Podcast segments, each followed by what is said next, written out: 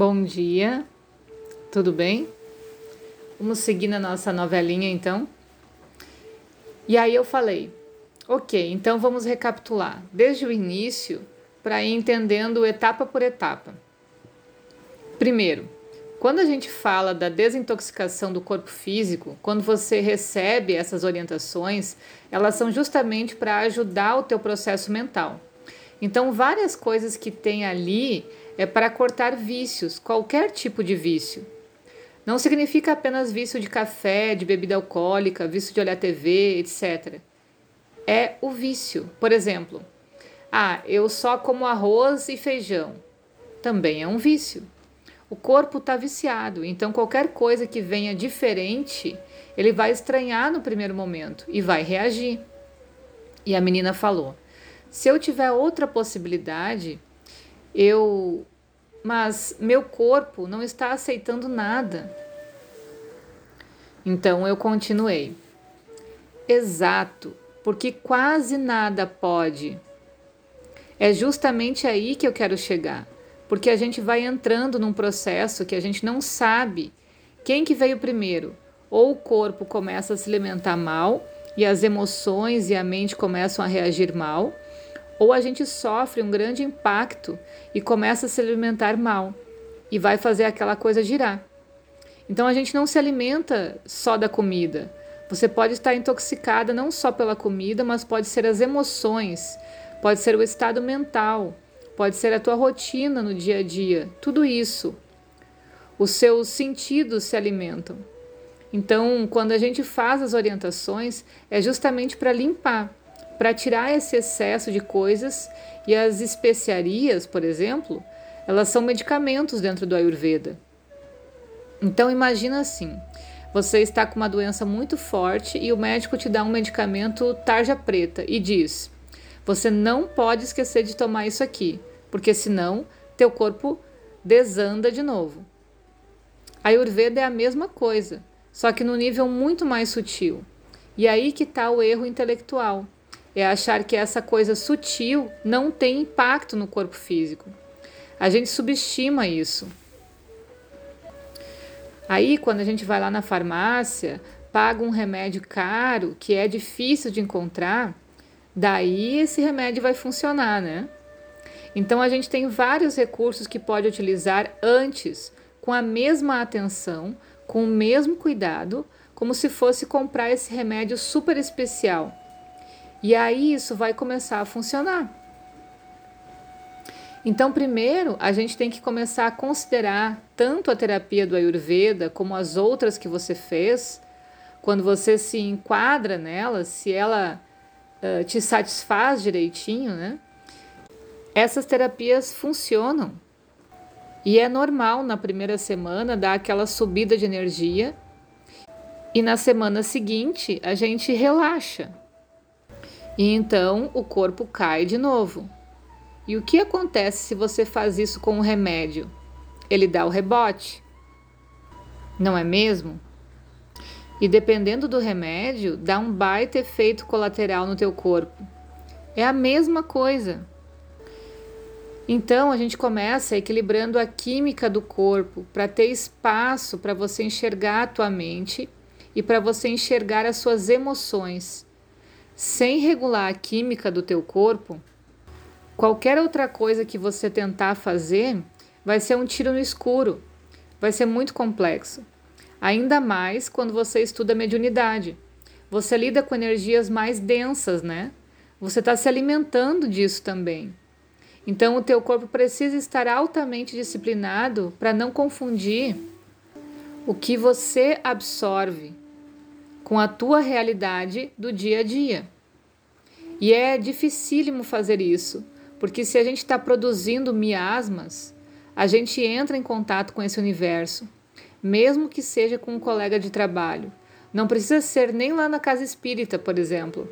Pode ser um colega de trabalho que seja denso e ele está produzindo esse tipo de energia pesada. Automaticamente, se eu tiver refletindo aquilo também, se eu estiver absorvendo aquilo também, aquela energia vai grudar. E quando gruda, a gente começa a se identificar com uma culpa, com uma dor, com uma nostalgia que nem sempre é nossa, mas pode ser do outro. E aí começa uma grande confusão. Quando a gente começa esse processo do Ayurveda, a gente vai desintoxicando, vai limpando o corpo, a gente transforma essa mente como se fosse uma flecha afiada. Por isso que no segundo atendimento a gente fez aquele exercício da estrela, lembra? Porque com esse corpo desintoxicado vai ficar fácil identificar o que você quer. Por exemplo, você desenrolou várias coisas ao mesmo tempo durante esse mês, mas o que você realmente quer? Comprar um carro, arrumar o visto, mudar de apartamento? Isso precisa estar tá claro. E a cada passo que a gente dá no processo da mente,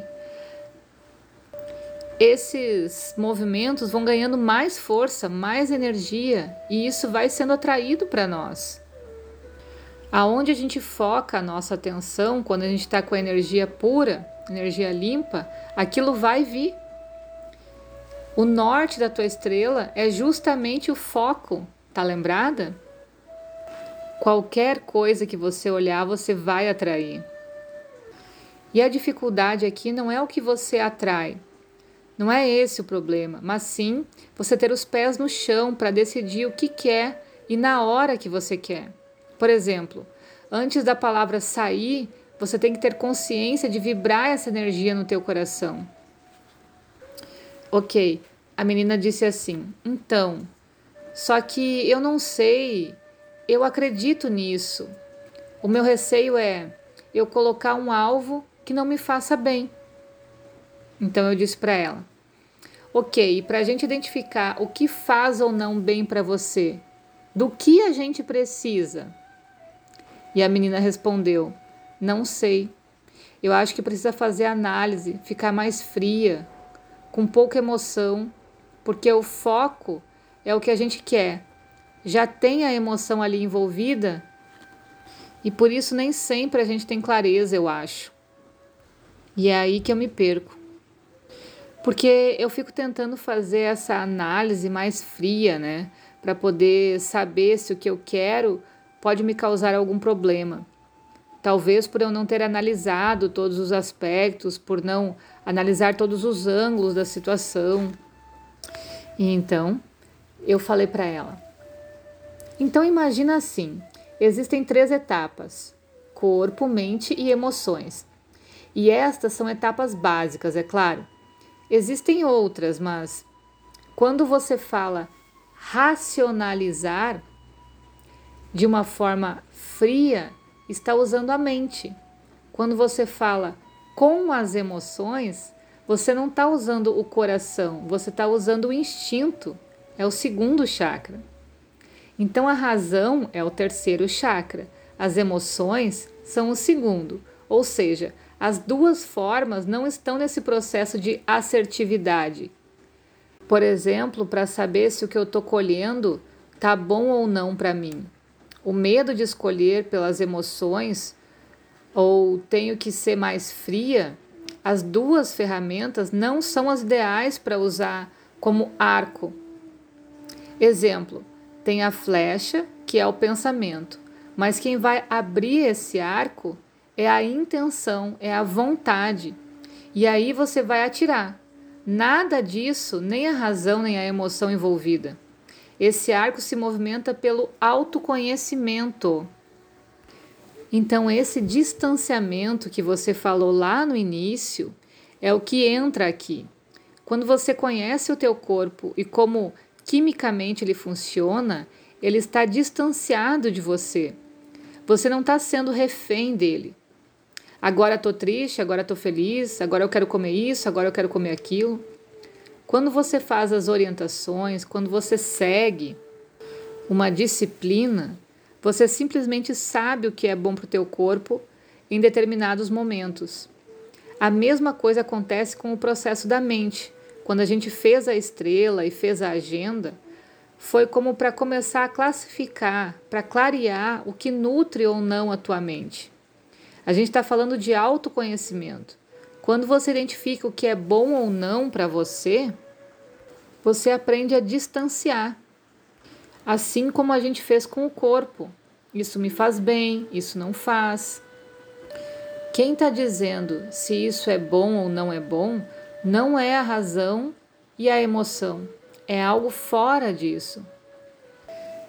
Então, para a gente afiar, para a gente entender para onde eu vou apontar essa flecha, eu não posso usar os meus instintos para isso, eu não posso usar a minha razão, porque eles são mecanismos, eles são matérias para eu chegar até onde eu quero.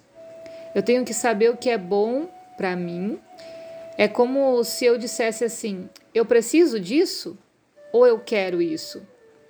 Quando a gente diz eu quero, é a parte emocional que fala, como na criança.